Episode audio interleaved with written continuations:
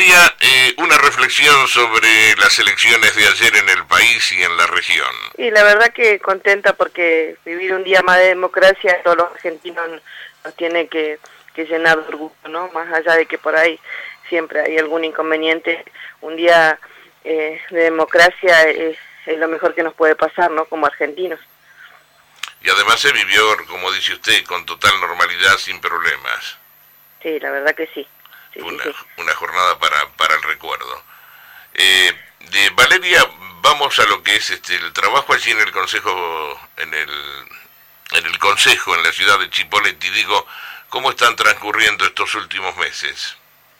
La verdad que ha sido muy pobre el trabajo del Consejo Deliberante en este tiempo. Eh, lamentablemente, bueno, ya esperemos que llegue eh, pronto diciembre como para que las cosas empiecen a caminar y los proyectos que, esta ciudad necesita empiecen a, ser autorizados, ¿no?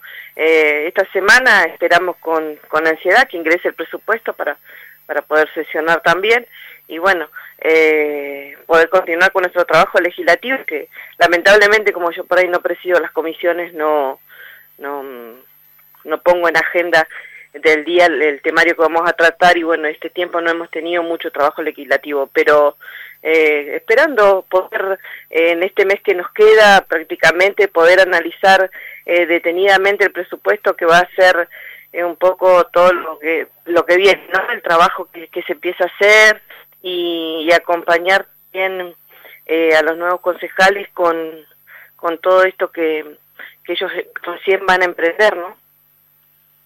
Cuanto a lo que tiene que ver con este con el, el servicio que va a prestar Pehuenche, que va a seguir prestando, ¿cuál es su, su opinión?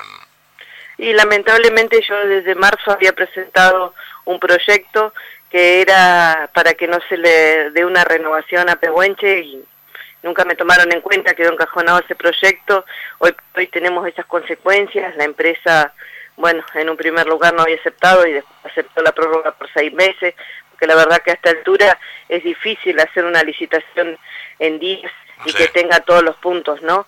Eh, ojalá, y se lo he planteado al mismo intendente electo, que a partir del 10 de diciembre se empiece a controlar y a fiscalizar y, y como yo también se lo he dicho en muchas oportunidades, yo no tengo nada en particular en contra de la empresa, es más, eh, me alegra que una empresa cipoleña esté prestando el servicio. Ahora, eh, no podemos hacer la vista al costado viendo toda la cantidad de falencias que tiene el servicio, ¿no? En cuanto a puntualidad, a higiene, y ni hablar de, que siempre se encarecen los precios, la tarjeta magnética, como ustedes sabrán, y todos los... Sí, eh, es, un, es un desastre porque no hay lugares de recarga. No, la verdad que es lamentable el, servicio de, de transporte de pasajeros en la ciudad, así que ojalá que a partir del 10 de diciembre se empiece a controlar porque va a ser la única manera de que la empresa empiece a cumplir, ¿no? Seguro. Eh, Valeria, ¿hay otros temas también en carpeta?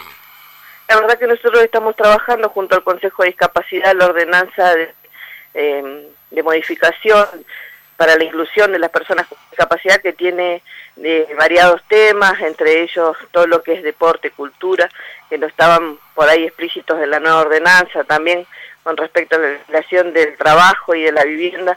Hay mucho para trabajar en discapacidad, siempre es una temática que nos atraviesa a todos y ojalá podamos lograr antes de fin de año poder eh, plasmar esta modificación de la ordenanza que se viene trabajando hace más de un año, ¿no?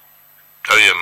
¿Cómo ve la situación de este gobierno respecto de las obras que bueno que se están haciendo en estos últimos meses o, o proyectos que, que, bueno que se han concretado algunas se, están realizando y otras no. Y la verdad que yo siempre he sido muy crítica en que gastamos la plata de, los vecinos y, lamentablemente por ahí veo eh, que se malgasta, ¿no? Veo cosas importantes que faltan en la ciudad y veo otras obras como la de la Plaza San Martín que lamentablemente se gasta tanto dinero en algo que no era verdaderamente necesario. Em, al igual que, a ver, lo que pasa con el barrio San Pablo. Eh, Pero quedó muy linda, quedó, tenemos... quedó muy linda la plaza. Sí, lo que pasa que es muy lindo tener una plaza, eh, pero más lindo es tener un comunitario abierto, más lindo es, transitar todos los días por la calle en condiciones. Hay muchas uno tiene que priorizar siempre. Eh, es como, como en casa, ¿no? Uno no, no puede pintar las paredes y que no tener un baño en condiciones, por ejemplo. Eh, hay, hay muchas cosas para priorizar y la verdad que me parece que este, este gobierno no lo hizo y ojalá que el que venga lo pueda hacer.